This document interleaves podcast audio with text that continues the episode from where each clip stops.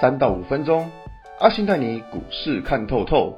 欢迎收听今天的晨间碎碎念，大家早安，我是阿信。今天是六月十六号，礼拜二。先来为大家整理一下昨天的美国股市，道琼指数上涨一百五十七点，涨幅零点六二个百分点。纳斯达克上涨一百三十七点，涨幅一点四三个百分点；，S M P 五百指数上涨二点九二点，涨幅零点九六个百分点；费城半导体指数上涨二十七点，涨幅一点四三个百分点。昨天美股原本大跌了将近一千点，但是在 FED 宣布要购买个别企业的公司债之后，美股就开始一路的往上拉抬。抱歉，FED。昨天不应该说你是猪队友的。美国 FED 从之前买债券一路放宽标准，买到垃圾债券，现在就连个别企业的公司债也开始来买。这个举动其实就是不断的撒钱去市场。还记得阿信在上礼拜的广播有提到，市场最担心的就是 FED 开始不印钞票了。但是从这个举动来看，他们印钞机还没有关机。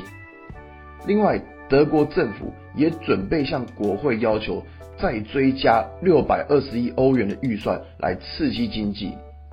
总之，现在全世界各国都是不断的印钞票来刺激经济，这个就是典型的资金行情。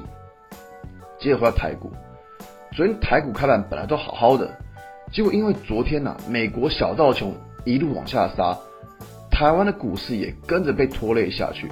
中场就下跌了一百二十三点，很多人看到台股大跌，又非常多的崩盘言论又出来了，说什么疫情严重会崩盘啊，黑人被枪杀也会崩盘啊，金正恩的妹妹射飞弹也会崩盘啊。这部分其实在昨天有讲过，就算有二次的疫情爆发，但是各国都已经有经验了，不至于会像是今年三月出现那种整体的大杀盘。反正疫情爆发就是封城就好了，封城就是最有效的手段。至于黑人枪杀的新闻，大概就是嗯，川普要选总统可能更难选吧。那北韩射飞弹呢？这个新闻在过去已经不知道多少次了，那也没有看到股市因为这件事情而崩跌啊。大家要知道，真正会影响股市的还是在于基本面。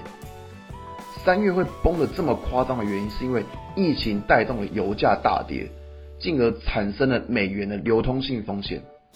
但是现在其实慢慢的经济已经开始复苏了，石油的需求就会增加，石油需求增加就不至于会让油价出现太大幅度的下跌。这个就是我们要看总体经济面才会发现的。至于目前的指数，其实从四月涨到现在已经涨了差不多三千点了。现在不过就是一个短期的回档，大家真的不需要自己吓自己。在指数下方的二十四日均线还没有跌破的情况之下，对于指数还是一个偏向多方来看待。不过真的要走波段行情，还是要等到指数站回五日线再说吧。那在近期的选股方面，可能就会比较分歧一点了，因为大盘下跌。很多个股都已经跌到五日线下方，所以这时候的选股就是要选择股价已经站上五日均线，并且均线排列是对的股票，因为这种股票才表示它明显强于大盘，强于大盘的股票就会是我们主要锁定的标的。好吧，那今天的节目就到这边，如果你喜欢今天的内容，记得按下追踪关注我。如果想知道更多更详尽的分析，在我的专案《给通勤族的标股报告书》有更多股市洞察分享给大家哦。阿信晨间碎碎念，我们明天见，拜拜。